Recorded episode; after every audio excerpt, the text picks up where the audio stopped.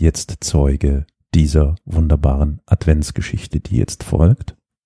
Willkommen bei Historia Universalis. Mit dabei sind natürlich wieder die liebe Victoria. Hallo Victoria. Hallo.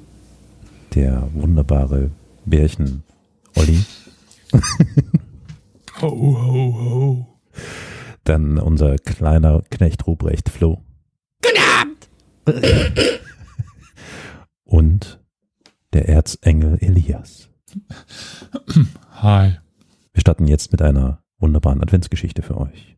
Ich vermute mal, dass alle jetzt hier, die zuhören, irgendwie schon mal von der Geschichte Marco Polos gehört haben. Kann man ja auch ja. für kleines Geld kaufen. Millionenfach gedruckt und weltberühmt ist es sowieso. Und es erscheint fast so, als hätte der Abenteurer nach seinen Reisen sich als Schriftsteller betätigt. Doch so ist es gar nicht. Marco Polos Entdeckungen in China wurden nur deshalb für die Nachwelt festgehalten, weil er ein Jahr in einem genuesischen Gefängnis mit einem neugierigen Zellengenossen verbrachte. Wie man das so macht. Ah, ne? das habe ich schon mal gehört. Ja. Dass der einfach, dass nur ein anderer das Hörensagen von Marco Polo und seine mhm. Legenden aufgeschrieben hat. Er wurde nämlich 1298 gefangen genommen als er als Ehrenkapitän auf einem venezianischen Schiff in einem der sporadischen Kriege mit dem rivalisierenden Handelsstaat Genua kämpfte. Und sein Zellengenosse Rusticello da Pisa überredete ihn, seine 22 Jahre währenden Heldentaten im Fernen Osten zu dokumentieren, indem er die Memoiren des Entdeckers aufzeichnete und sie dann veröffentlichte. Die Reisen des Marco Polo enthüllten der europäischen Welt die bis dahin größtenteils unbekannten Zivilisationen von Tibet, China, der Mongolei und Siam, dem heutigen Thailand. Sie enthielten auch die erste Erwähnung des gewaltigen technologischen Vorsprungs Chinas in Europa, zum Beispiel in den Bereichen Blockdruck, Papiergeld und Kohlebefeuerungstechnik. Marco Polo war zweifelsohne ein fleißiger und einfallsreicher Reisender, aber die Welt erfuhr davon nur, weil er sich als weniger erfolgreicher Seekommandant erwies.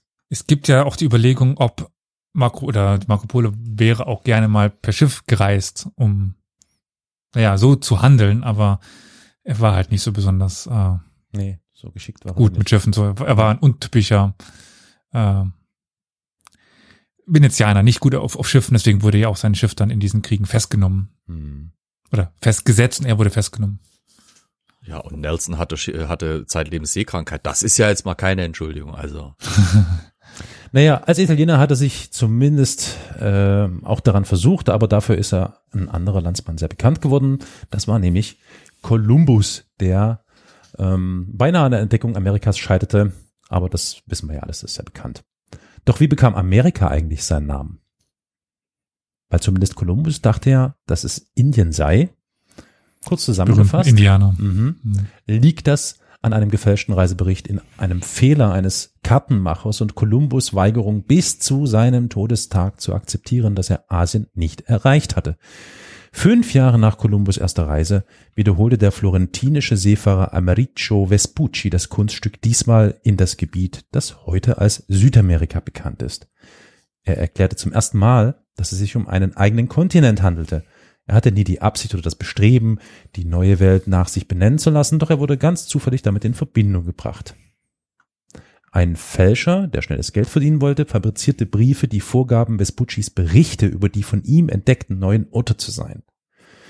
Einer dieser gefälschten Briefe wurde zehn Jahre später von einem Kartografen Martin Waldseemüller entdeckt, der gerade einen neuen Atlas vorbereitete.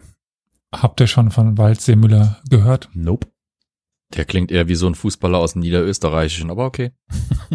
aber kennst du ihn, Flo? Der Name, der, der sagt mir was, ja. Hm. Aber. Googelt da, mal, das sind super interessante Karten. Äh, das ist aber nicht die, die gerade im Moment in Freiburg äh, äh, restauriert wird, oder? Oh, du, du fragst mich jetzt Dinge. Ähm, ja, du wirst mir Namen vor und sagst, ich soll da direkt mal drauf reagieren. Da kann ich auch fünf Fragen zurückantworten. Ne? ja, doch, recht hast du. Guck mal einfach mal. Freiburg. ähm, der ist in der Nähe von Freiburg geboren. mhm. Ja, das könnte ja dann ein Hinweis sein, nicht? Mhm. Aber ich habe tatsächlich letztens gehört, dass diese Sage, dass Amerika nach äh, Amerigo Vespucci benannt ist, gar nicht so 100 pro sicher ist, sondern dass es auch noch äh, irgendwie woanders herkommen könnte. Aber ich erinnere mich natürlich nicht an die andere Art und Weise.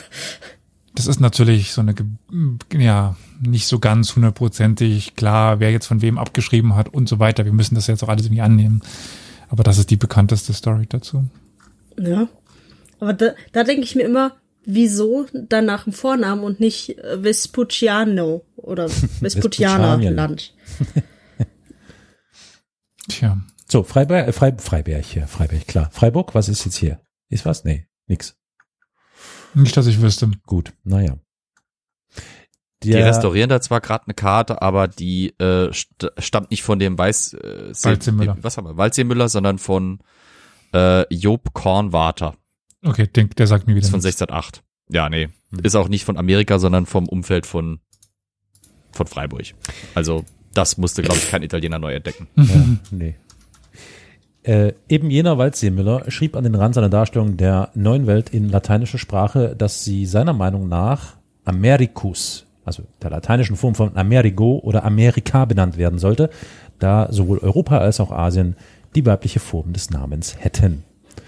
Die Karte der neuen Welt wurde veröffentlicht und das heutige Brasilien wurde auf den Namen Americus getauft. Als der berühmte Kartograf Mercator seine ersten Karten anfertigte, hatte sich die Bezeichnung auf den gesamten Kontinent sowohl im Norden als auch im Süden ausgebreitet. Zu diesem Zeitpunkt war Vespucci bereits tot, ohne zu wissen, dass er einer ganz neuen Welt seinen Namen gegeben hatte.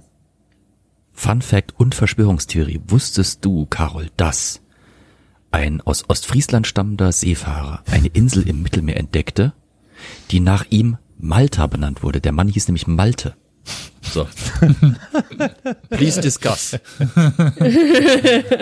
Und damit entlassen wir euch jetzt. Kommt da mal äh, auf eine logische Antwort. Aber da habt ihr jetzt noch ein paar Wochen Zeit für. Stimmt. Bis Weihnachten Und wollen wir äh, ihr braucht wahrscheinlich Glühwein. Ja, viel Glühwein. Guten Durst.